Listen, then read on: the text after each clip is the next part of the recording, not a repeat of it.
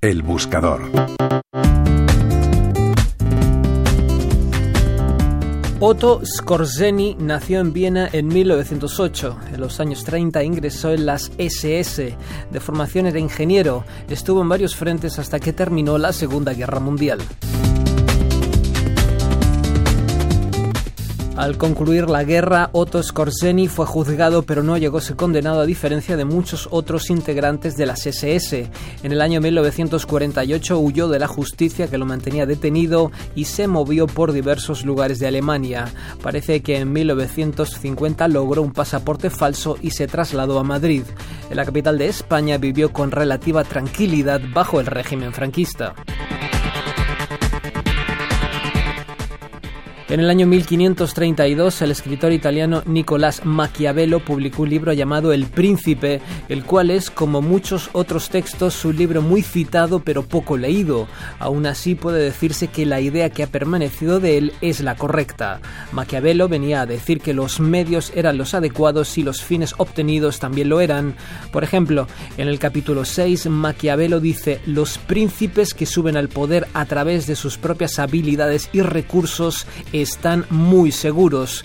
Esto se debe a que efectivamente aplastan a sus oponentes y se ganan un gran respeto de todos los demás.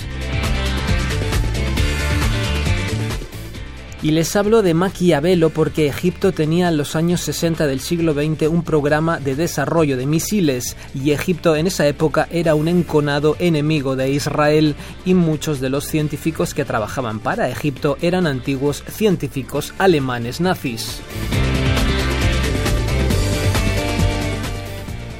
De manera que el Mossad del servicio secreto israelí comenzó a sabotear de todas las formas posibles aquel desarrollo egipcio de misiles llevado a cabo por antiguos científicos nazis. Este sabotaje fue llamado Operación Damocles y consistió en amedrentar y en intentar asesinar a los científicos alemanes que trabajaban para Egipto. La operación fue bastante exitosa. La mayoría de los científicos volvieron a Europa y Egipto dio por cerrada su aventura de poseer misiles al margen de las grandes potencias y terminó comprándoselos a la Unión Soviética.